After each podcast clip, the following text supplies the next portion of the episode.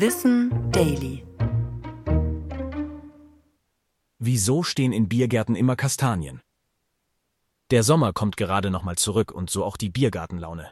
Ist dir aber schon mal aufgefallen, dass wir auf den quietschenden Bierbänken ziemlich häufig unter Kastanienbäumen sitzen? Das ist kein Zufall und hat auch nichts mit wohltuendem Schatten für BesucherInnen zu tun. Der Grund reicht weit zurück. Im 16. Jahrhundert verbot Herzog Albrecht V. das Bierbrauen in der dicht bebauten Münchner Innenstadt.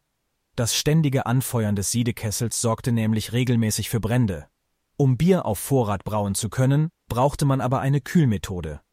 So grub man Keller, um dort unter der Erde die Fässer lagern zu können.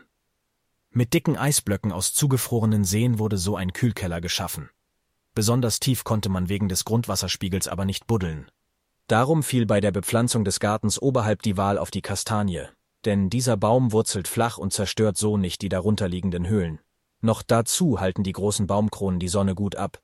Das kommt heute auch den Besuchenden zugute, aber es sorgte damals auch dafür, dass sich der Keller nicht zusätzlich aufheizte. Auch der aufgeschüttete Kies diente demselben Zweck.